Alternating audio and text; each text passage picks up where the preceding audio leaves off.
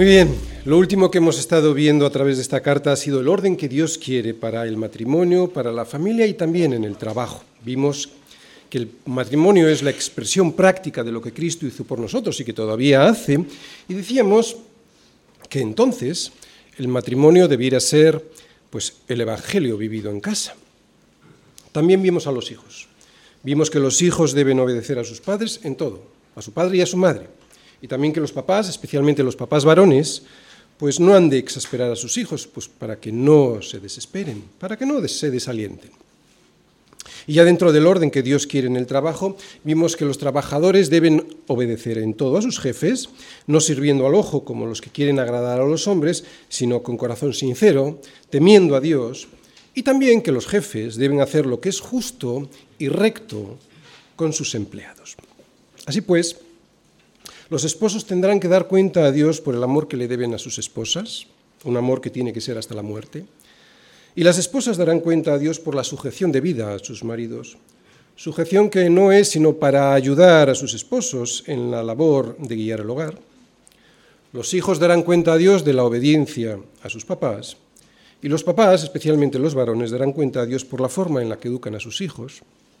Y en el ámbito del trabajo, los empleados así como las personas que realizan diferentes tareas, aunque no sean remuneradas, como por ejemplo los que estudian, los estudiantes o las amas de casa, darán cuenta a Dios por su trabajo, si lo han hecho en todo, bien y de corazón, ya que no trabajan para su jefe terrenal, sino para Dios.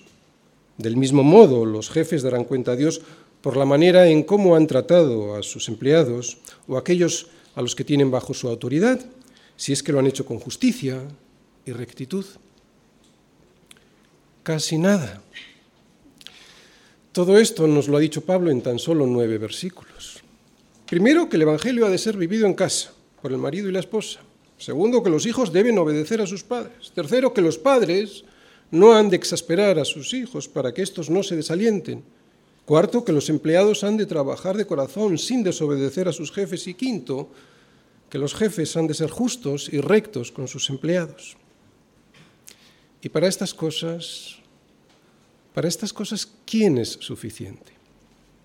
Nadie. Nadie es suficiente. Por eso necesitamos escuchar lo siguiente que nos dice Pablo. Es tan solo un versículo, pero es fundamental entenderlo para poder vencer en esta batalla, que no es una batalla en la carne, sino que es una batalla espiritual, esta batalla que nos acaba de presentar Pablo, en la familia, en el hogar, en el trabajo. Y esta es la recomendación. Perseverad en la oración, velando en ella con acción de gracias. Orando juntos. ¿Por qué tenemos que orar juntos? Colosenses 4, versículo 2. La carta a los colosenses que estamos viendo se escribió para ser leída en una iglesia del primer siglo y seguramente era una iglesia muy parecida a la nuestra en muchos aspectos. Una iglesia humilde con muy pocos miembros y que probablemente se reunía en la casa de Filemón. ¿Recordáis? El amo de Onésimo el que fue encargado junto con Tíquico de llevar esta carta, tanto esta carta a los colosenses como la de Filemón y la de Efesios, a sus destinatarios. Todas llevadas estas cartas en un solo viaje desde Roma, en donde fueron escritas por Pablo en su prisión. Dado que eran cartas para ser leídas en las iglesias cuando se reunían todos juntos, seguro que con este perseverad que vemos ahí, perseverad en la oración, velando en ella con acción de gracias, Pablo estaba animando a toda la congregación no solo a que orasen cada uno de ellos por separado, sino a que orasen todos juntos.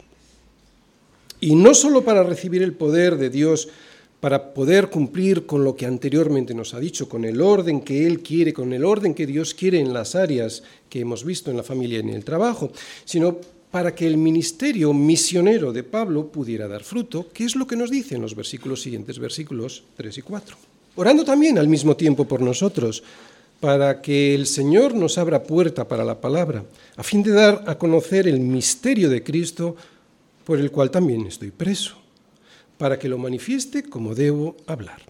Todos estos temas que menciona Pablo, el ministerio en el hogar, el orden que Dios quiere en el trabajo y el fruto en su ministerio misionero, se pueden y se deben orar en la intimidad de la oración personal. Pero sobre todo se puede y se debe orar todo esto delante del Señor en oración cuando estamos reunidos todos juntos como congregación en la reunión de oración comunitaria que toda iglesia debiera tener. Así es el esquema que hoy voy a plantear en esta exposición del versículo 2. Una primera parte dice así. Haré una introducción sobre la oración comunitaria, una introducción sobre la oración comunitaria y que tendrá los siguientes puntos. El primer punto, definición de la oración. Segundo punto, haré una breve historia sobre la oración comunitaria. Tercer punto, propósitos que Dios tiene con la oración comunitaria. Y cuarto, cómo debemos orar cuando estamos juntos en una reunión de oración. Y hay una segunda parte, en la segunda parte expondré la enseñanza que se puede extraer de este versículo 2, que nos muestra cómo hay que orar en general, ya no la oración comunitaria, y que tendrá los siguientes puntos. Primero, hay que orar perseverando. Segundo, velando. Y tercero, siendo agradecidos. Bien, esta era mi día original. Eh, me he extendido tanto en la primera parte que la segunda la voy a dejar para otro domingo, ¿de acuerdo? Así que solo veremos la primera parte. Primera parte una introducción a la oración comunitaria. Perseverad en la oración, velando en ella con acción de gracias. Vamos a ver primero la definición de oración. Muchos cristianos no saben qué es orar, por eso no saben orar. He oído decir a una persona muy conocida en un vídeo que circula por ahí, por las redes sociales, que orar es hablar con Jesús como si estuvieras al lado de un amigo y ya está.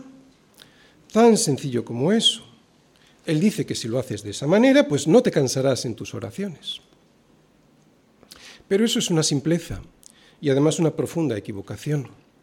Si fuese así de fácil, entonces Pablo nos hubiera dicho esto y no tendríamos esta, exhortación del versículo 2 a perseverar velando. Orar con esta actitud de perseverancia y en vigilancia implica una lucha espiritual que en nada se parece a una conversación con dos amigos. No digo que la relación que tenemos que tener con Dios no deba incluir esta comunicación informal, todos, todos lo hacemos y está bien, pero eso no es propiamente orar. Orar y hacerlo adecuadamente es algo mucho más profundo y trascendente. Orar, es dirigirse al Padre, con palabras sencillas pero siempre al Padre, y ofreciendo esa oración en el nombre de nuestro Señor Jesucristo, y esto solo se puede lograr a través del Espíritu Santo obrando en nuestras vidas. Así que la oración debe estar implicado el Dios Trino. Tú orando al Padre, en el nombre del Hijo, y dando gracias al Espíritu Santo porque te enseña o mejor dicho, y gracias al poder del no dando gracias al Espíritu Santo, sino gracias al poder del Espíritu Santo que te enseña y te recuerda lo que has de orar. ¿Me entiendes? Otra vez, la oración se dirige al Padre en el nombre del Hijo, y esto lo podemos hacer gracias al poder del Espíritu Santo en nuestras vidas, ¿no? que nos enseña a orar. Esto no es una simple conversación entre dos amigos. Orar, como digo, tiene una trascendencia y unas consecuencias eternas, importantes, de las que debemos ser conscientes. Y es que aunque sabemos que Dios es soberano, no por ello debemos dejar de orar ni perder la pasión por hacerlo. Más adelante, cuando hable de algunos de los motivos de por qué hay que orar a Dios, pues explicaré los poderosos propósitos que Él tiene con nuestras oraciones. Propósitos que no se cumplen con una simple charla entre dos amigos. Pero antes quiero ir un momento al pasaje que es paralelo a este, vamos todos a Efesios 6. Quiero ir a, un pasaje que es paralelo a este y que está en la carta, como digo, de los Efesios, porque Pablo allí nos dice algo que es fundamental sobre la oración y que no viene en este versículo de Colosenses que estamos viendo. Allí Pablo en, Efesios 6, 18 dice lo siguiente. Recordad, es un, pasaje paralelo. ¿eh? La carta a los Efesios es muy similar a Colosenses, pero es un poco más amplia.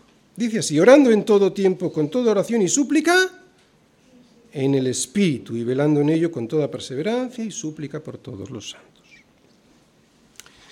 ¿Por qué la súplica en la oración tiene que ser en el Espíritu?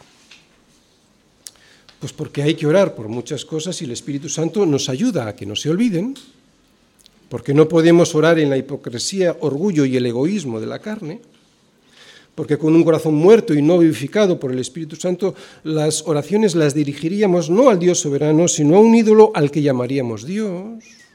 Y es que sin el Espíritu Santo, pues oraríamos como niños malcriados y egoístas, pidiendo lo que no conviene.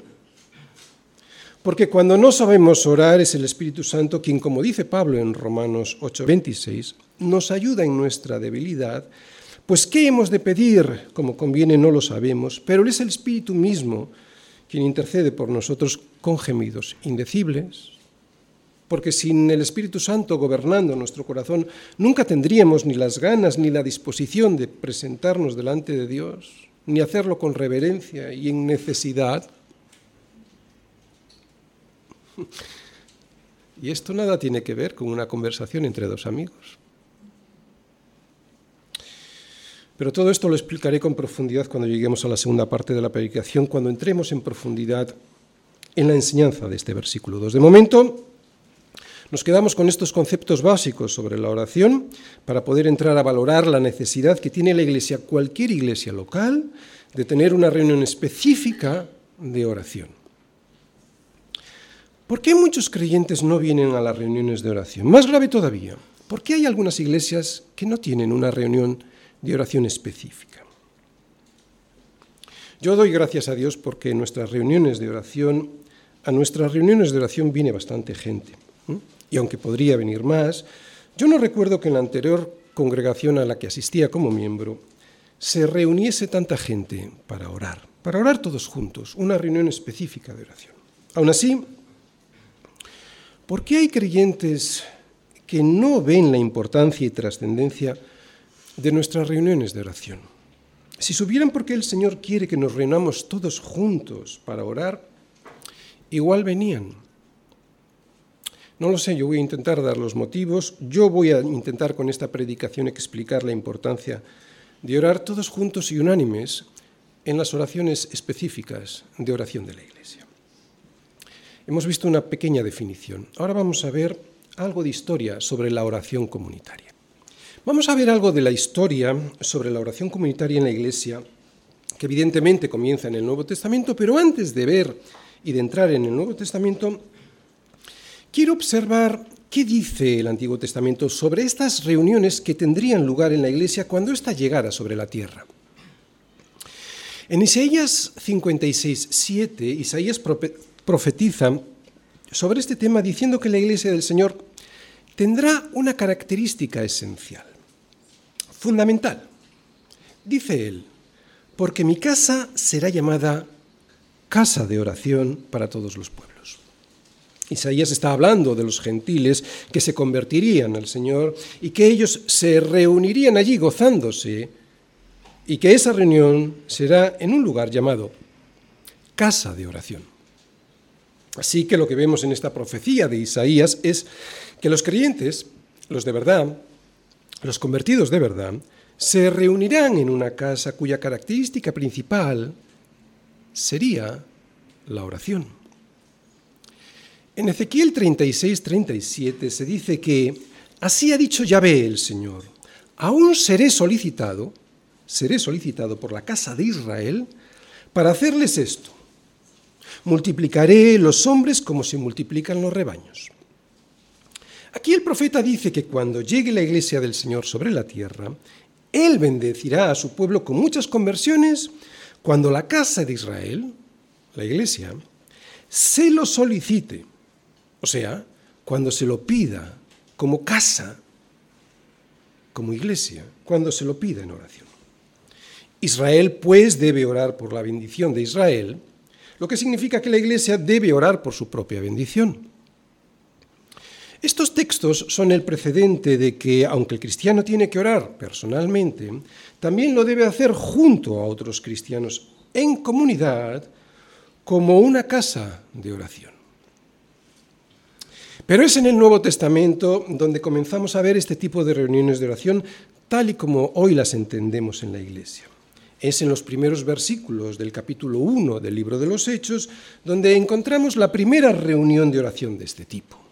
Allí, en el versículo 14 del primer capítulo, se nos dice que los apóstoles todos perseveraban unánimes en oración y ruego con las mujeres y con María, la Madre de Jesús, y con sus hermanos. La siguiente reunión de oración de este tipo la vemos también en Hechos, Hechos 4:24, cuando Pedro y Juan van hasta los discípulos y les dicen que en el concilio los principales sacerdotes y los ancianos les han ordenado que no hablen en el nombre de Jesús. Así que ellos, y ahora estoy hablando de los discípulos, ellos habiéndolo oído, alzaron unánimes la voz al cielo y dijeron, y aquí comienza una oración en voz alta, todos los discípulos. Es a partir de aquí, pues, que vemos otro precedente de la oración comunitaria en la que, como os digo, la oración se hace con voz audible para que todos puedan apoyarla. Otro precedente de oración comunitaria lo vemos en Hechos 12.5, cuando Pedro estaba custodiado en la cárcel, pero la iglesia hacía sin cesar oración a Dios por él. Unos poquitos versículos más adelante, en Hechos 12:12, esta reunión dice que tuvo lugar en casa de María, la madre de Juan Marcos, en donde había muchos que estaban, estaban reunidos específicamente orando por Pedro, porque Herodes lo había arrestado.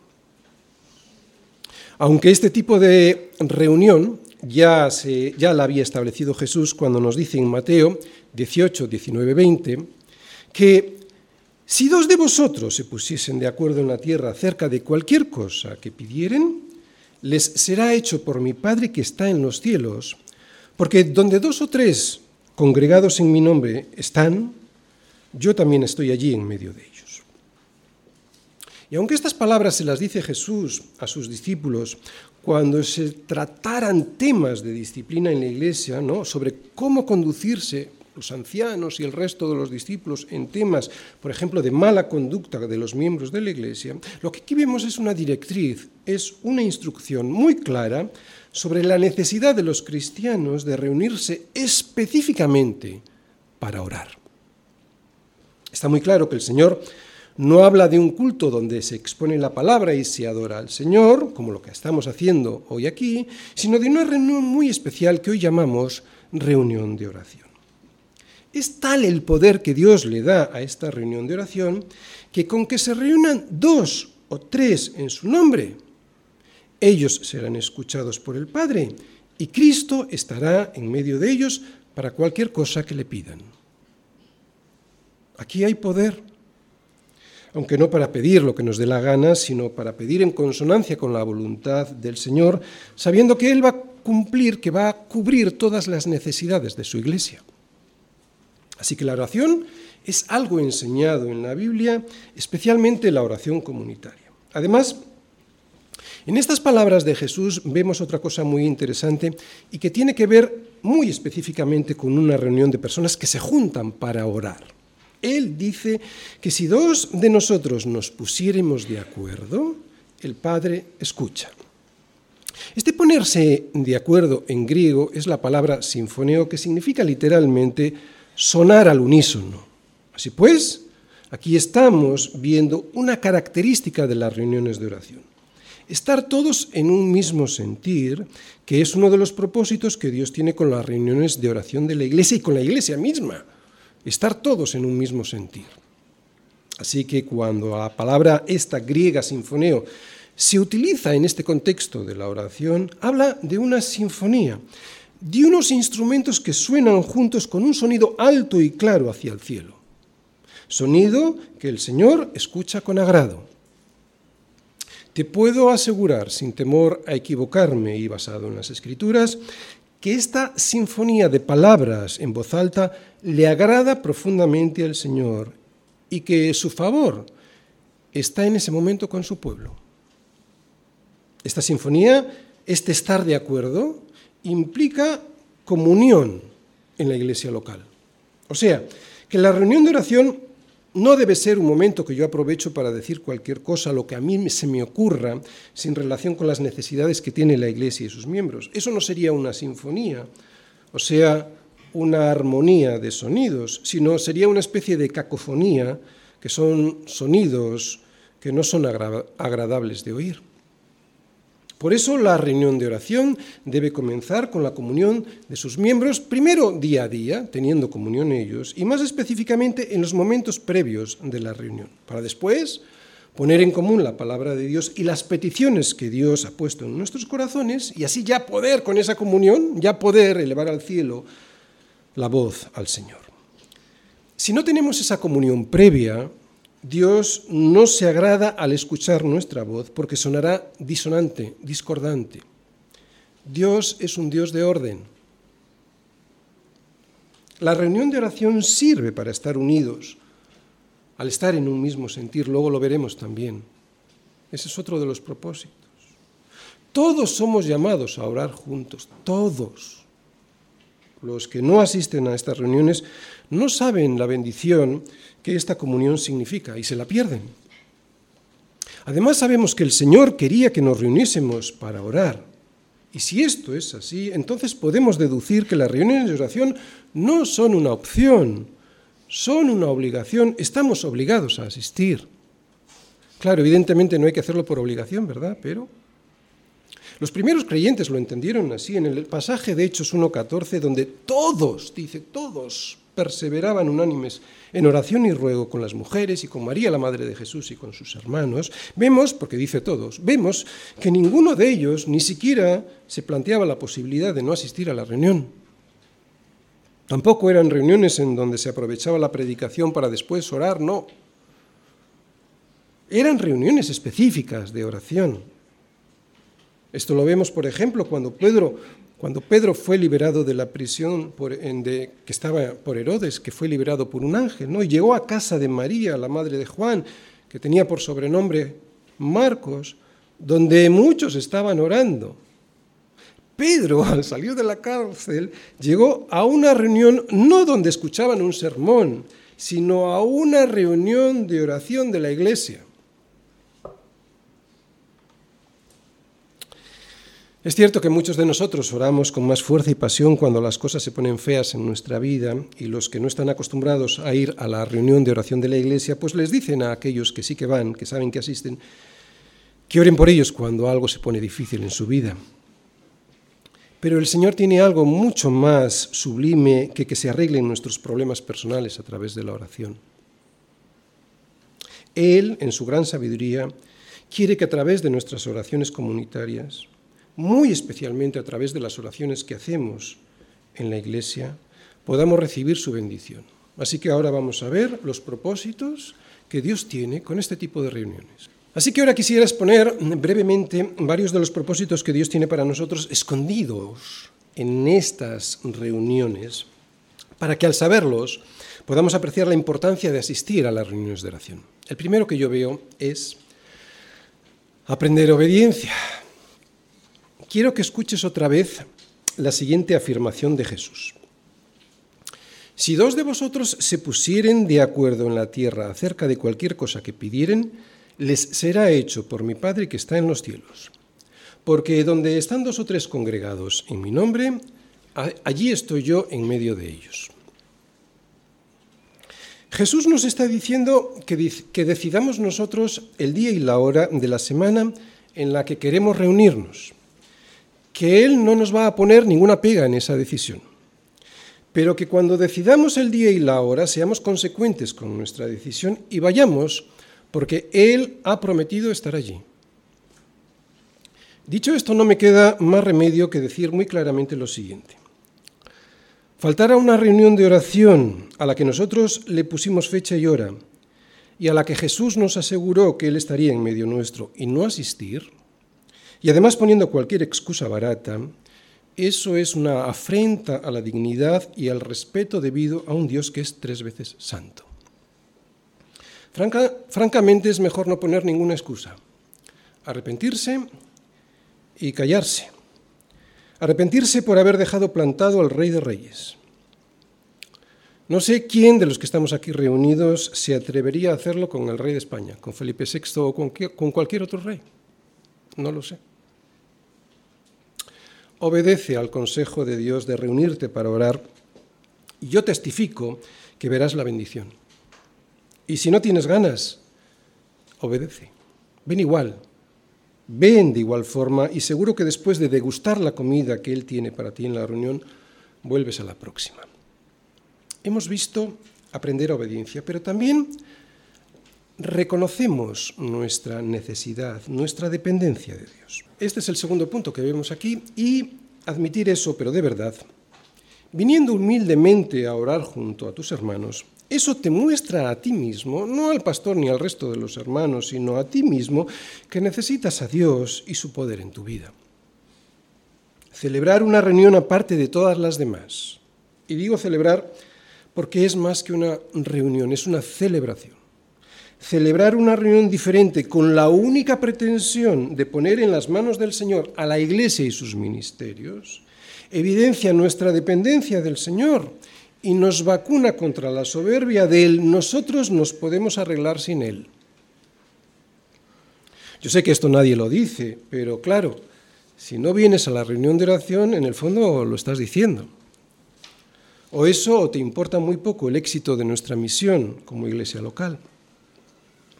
Él nos ha ordenado que nos reunamos y que lo hagamos de tal manera que podamos escucharnos los unos a los otros en esa oración, pero siempre como una sinfonía de peticiones en las que todos tenemos un mismo sentir. Él quiere escuchar ese clamor por todas las necesidades y bendiciones que queremos recibir como iglesia y también las que individualmente cada uno de nosotros creamos que pudieran llegar a ser la voluntad del Señor para nuestra vida. Cuando lo hacemos así, al terminar, todos sentimos el gran alivio de haber sido escuchados, nada más y nada menos, que por el Creador del universo. Y saber que seremos respondidos o no, saber que seremos respondidos en el tiempo y forma que Él considere, esto es reconocer su soberanía y que dependemos de Dios y su poder y no de nuestras fuerzas. Y otra cosa, cuando Dios responda y de la manera que Dios responda, todos lo podremos ver y podremos darle la gloria a Dios todos juntos otra vez. Algo que es bastante más difícil de poder hacer en los cultos donde hay predicación y adoración. Es cierto que los domingos podemos dar noticias sobre oraciones respondidas, pero no es lo mismo. Es casi una reseña dicha en el tiempo de los anuncios, poco más. No hay cómo estar en la casa de oración. No hay cómo estar allí. No hay cómo estar en la casa de oración para recibir la bendición de sabernos dependientes de Dios. Que la iglesia local tenga una casa de oración hace de esa iglesia una comunidad cristiana de verdad. Primero, aprendemos obediencia. Segundo, reconocemos que dependemos de Dios. Tercero, aprendemos a tener un mismo sentir.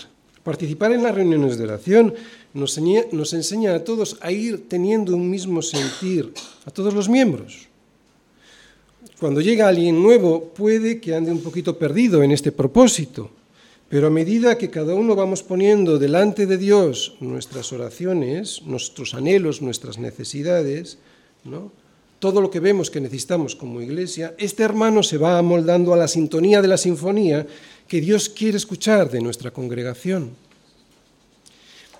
Y tener un mismo sentir, esa es una de las cosas más hermosas de pertenecer a una iglesia cristiana.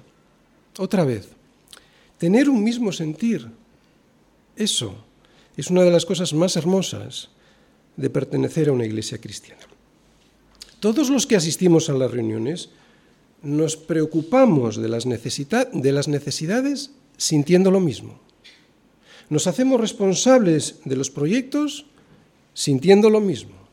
Y anhelamos ver juntos la respuesta del Señor compartiendo unos con otros las alegrías y las tristezas. Esto une, y une profundamente.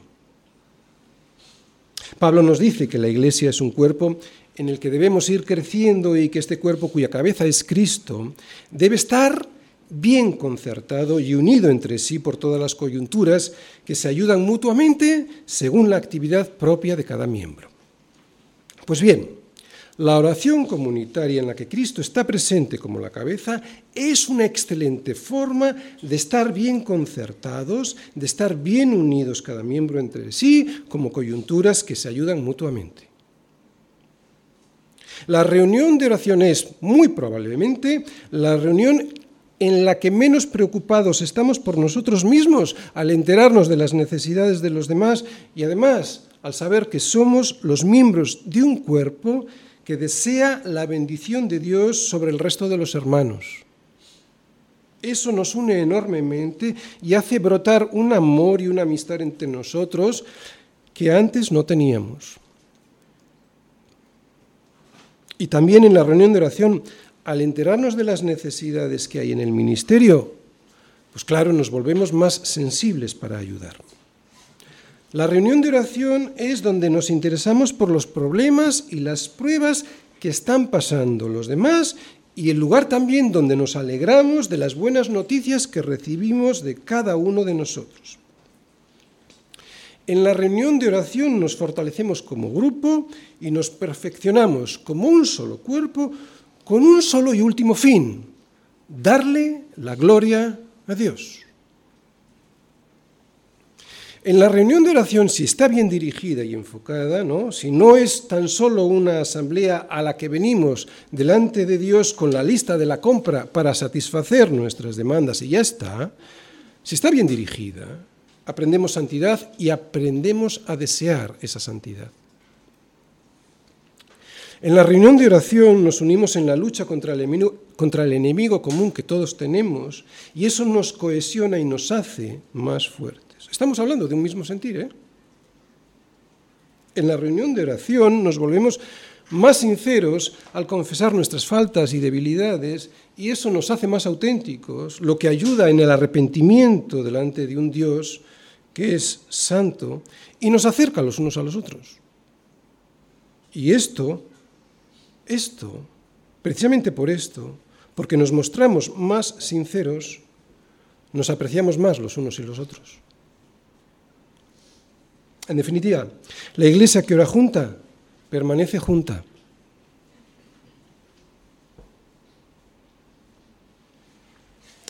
Y es una bendición para ella misma y para el resto de los miembros más débiles o más jóvenes en el Señor. Y eso es porque ven un liderazgo y ese liderazgo al mismo tiempo es en rendición al Señor. Ven unidad. Aprendemos obediencia, reconocemos la dependencia de Dios, aprendemos también a estar en un mismo sentir y las reuniones de oración fortalecen nuestra fe. A orar se aprende orando y la oración nos entrena en la fe. Orar por las cosas que sabemos que Dios quiere para su pueblo nos amplía la visión y nos pone en la mente la misma mente de Cristo. La oración comunitaria nos saca de nuestro egoísmo y nos hace ver las grandes cosas que Dios quiere para su pueblo, al margen de lo miserables que seamos cada uno de nosotros. Una oración en común, bien dirigida y orientada, exhorta a cada uno para que levantemos los ojos a Dios, a un Dios muy grande y a su voluntad. Y eso fortalece la fe y las expectativas en el poder de Dios y no en nuestras fuerzas. Amplía la fe porque vemos a un Dios que es un Dios muy grande. La oración en común nos lleva a pedir cosas pues que muchas veces no pedimos cuando oramos solos. Por ejemplo, muchas veces se nos olvida pedir por las misiones, o por los miembros nuevos que acaban de llegar a la iglesia, o por los bautismos, o por la iglesia perseguida, o por otras iglesias, o por el evangelismo, o por otros pastores, o por otros ministerios, por nuestros gobernantes, por nuestro país. ¿Por qué? Porque estamos centrados en nosotros y en nuestras necesidades. Nada como la oración puesta en común para dejar de ser egoístas y que nuestra fe deje de ser una fe mediocre que se fija tan solo en los asuntos domésticos que más me afectan a mí y a mi familia. Cuando alguien no viene habitualmente a la reunión de oración, eh, la que tenemos en la iglesia todas las semanas, en la iglesia y en las diferentes células de las casas, es muy fácil que deje de orar en su vida privada y si no lo hace, si sigue orando, es muy fácil que no sepa qué orar y permanezca instalado en un bucle de peticiones, todas ellas semejantes entre sí, y que no le ayudan a poner su fe más allá de sí mismo. Y eso, evidentemente, no fortalece la fe. Sigue siendo una fe pequeña. La oración de los hermanos juntos y en armonía en una armonía de voces sinfónicas delante de Dios, puede mirar más allá de sus preocupaciones personales y eso, y eso fortalece su fe. La hace más grande esa fe porque clama por cosas más grandes que las miserias que podemos tener en nuestra casa, ¿no? Y esa fe también se ve fortalecida cuando, después de haber orado mucho tiempo, observamos la respuesta de Dios a las peticiones que hemos hecho en la reunión. Ver, por ejemplo, a alguien regresar a la fe, eso es una bendición que experimentamos de una manera muy especial los que asistimos a las reuniones de oración, porque hemos sido nosotros, especialmente nosotros, los que hemos estado en esa lucha. Y finalmente, las reuniones de oración, al ayudarnos a ser más dependientes de Dios, nos saca de la esquina del cuadrilátero en donde a veces permanecemos noqueados por el enemigo y nos hace más fuertes espiritualmente. Cuando alguien no viene porque se siente derrotado, el error más grande que puede cometer es seguir el consejo del diablo y no venir. Eso le seguirá dejando tirado en la esquina y desangrándose en soledad. Ven, ven y cuéntanos. No te quedes mal herido en el suelo. Dinos lo que consideres que debes decirnos, pero ven eso te ayudará a ti y nos ayudará a nosotros también. La fe en la que nos podemos confirmar los unos a los otros cuando nos encontramos derrotados se fortalece enormemente en las reuniones de oración cuando venimos todos juntos, como en ningún otro lugar. Esa fe se fortalece como en ningún otro lugar en las reuniones de oración. Muy bien, aprendemos obediencia, reconocemos la dependencia de Dios, aprendemos a tener un mismo sentir, fortalecemos nuestra fe y las reuniones de oración nos enseñan a orar. Cuando yo asisto a una reunión de oración, especialmente al principio de mi vida cristiana, hace que aprenda de otros cristianos maduros a pedir como conviene. El Señor usa esas reuniones para que el Espíritu Santo me enseñe y me recuerde cómo debo orar. Eso en cuanto al fondo de la oración, pero la forma también es importante. En cuanto a la forma de orar, las reuniones de oración son muy instructivas porque me muestran diferentes formas de oración. Eso me ayuda a salir de mi esquema mental y me ayuda a valorar otras formas de expresión que no se me habían ocurrido o que no había contemplado. Hay hermanos que oran con mucha humildad, otros que lo hacen con más elocuencia, otros que son muy expresivos, otros que casi no se atreven a levantar la voz. Todas estas formas pueden ser, y de hecho lo son, enriquecedoras para mí. Las oraciones de otros me llevan por lugares de expresión que yo no había experimentado antes, y aunque no termine imitándolas, porque eso no siempre es necesariamente bueno, y de hecho nunca lo es, sí que al escucharlas y al seguirlas con mi mente, puedo caminar por sendas de comunión con Dios que son de gran bendición para mí. Muchas veces esos hermanos me llevan más alto y más profundo dentro del corazón de Dios de lo que yo solo hubiera conseguido. Dios usa eso porque a cada uno le es dada la manifestación del Espíritu para provecho, para provecho del resto de la congregación. Cada uno, de la misma manera que tiene diferentes dones, también tiene diferentes formas de comunicarse con Dios que me pueden ser provechosas. Y si me quedo en casa, pues no me será de provecho. En las reuniones de oración de la Iglesia todos participamos, todos aprendemos, todos nos beneficiamos. En el momento de la oración, todos somos iguales unos delante de los otros. No hay pastores en ese momento. ¿eh? Todos oramos y compartimos nuestros anhelos al mismo nivel. En ese momento de la oración nadie es más importante que nadie, ni ninguna petición es más valiosa que otra. No hay mejor lugar para aprender a orar y a disfrutar de la oración que en una reunión de oración semanal. Bien, hasta aquí hemos visto, fijaros, qué es la oración, algo de historia y el propósito de la oración comunitaria. Ahora vamos a ver cómo debemos orar en comunidad.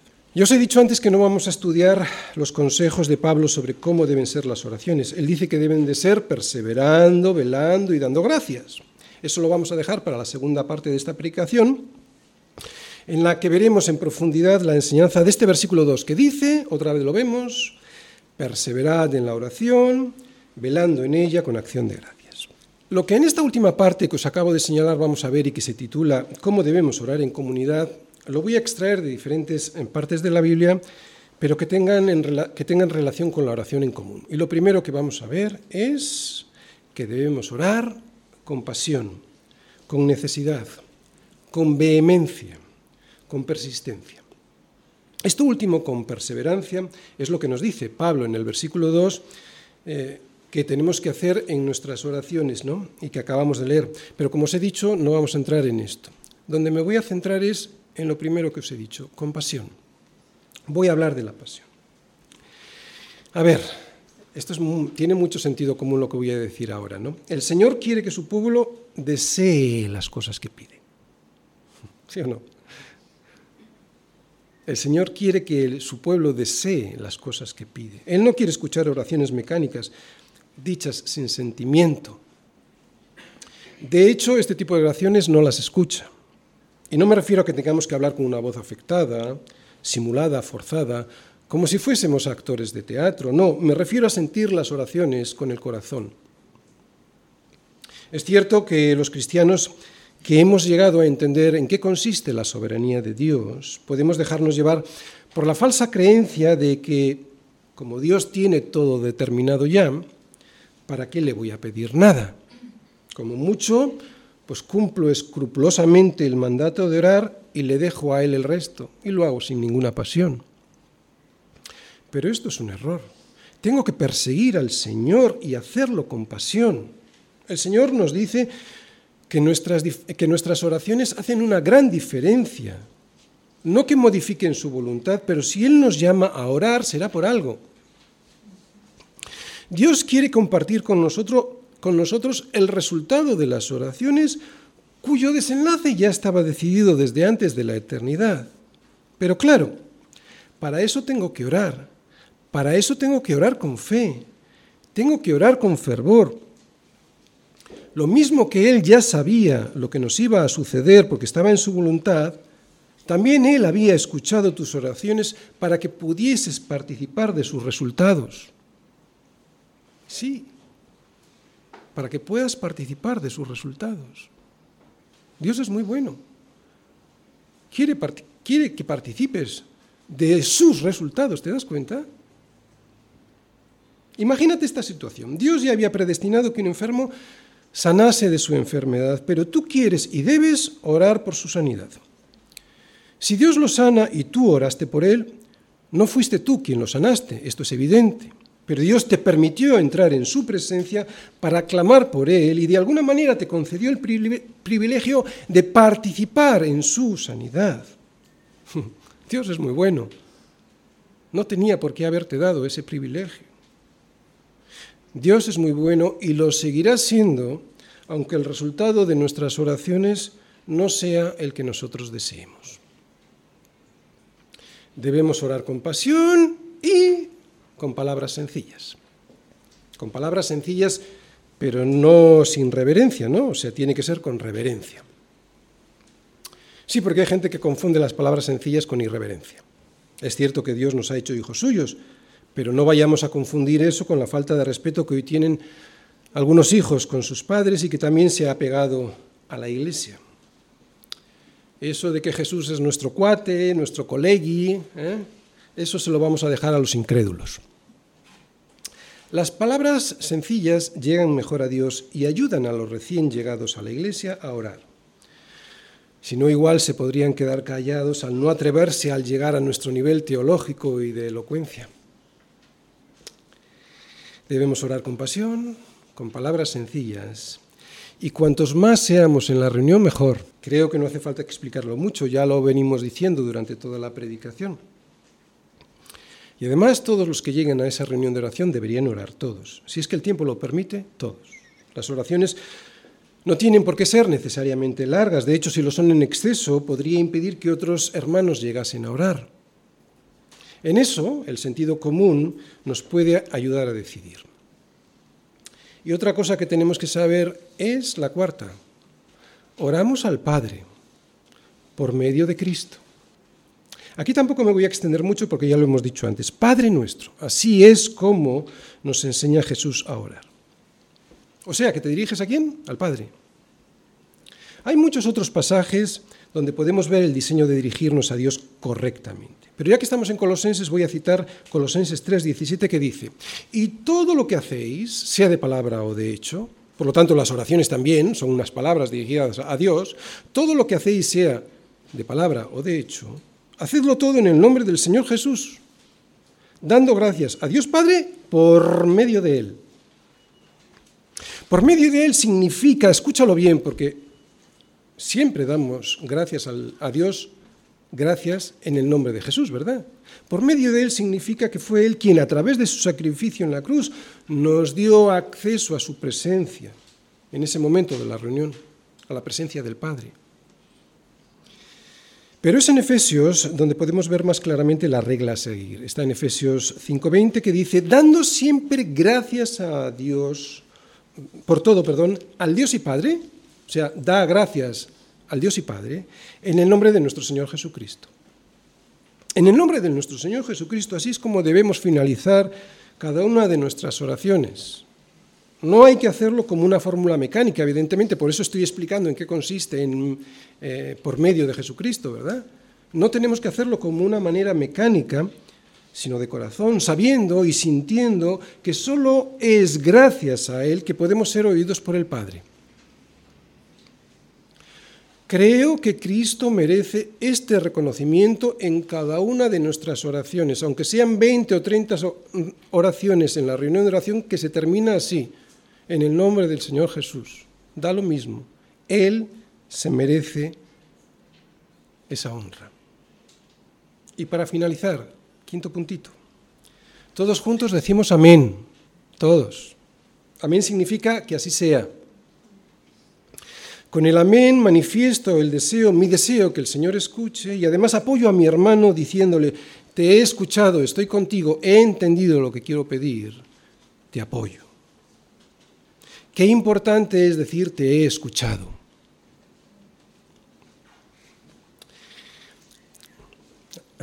Ya sabéis cómo son las reuniones pentecostales, las carismáticas, ¿verdad? Una vez en una de ellas, después de la reunión de oración, con mucho respeto le dije al pastor de la iglesia que cómo podían estar en una reunión de oración que no se escuchaba lo que decía el que oraba. Él me decía que eso no importaba, que había que decir amén igual. Pero yo le volví a insistir que a mí me resultaba imposible decir amén a algo que no había escuchado o entendido. ¿Cuánta necesidad de enseñanza de la palabra necesitan las iglesias? Termino.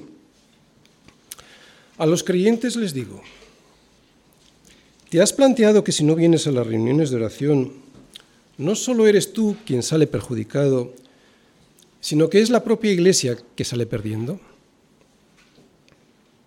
Hay que volver a recordar que las reuniones de oración no son un invento de nuestra Iglesia. Las reuniones de oración fueron diseñadas por el Señor para tu bendición y para su gloria. Si no vienes, la bendición te la pierdes tú, sí, pero tu hermano se queda sin tu presencia, sin tu compañía y sin tu ánimo o desánimo, que también viene bien, porque así le animamos. Si tú no vienes a la iglesia, esa, esa iglesia se queda coja.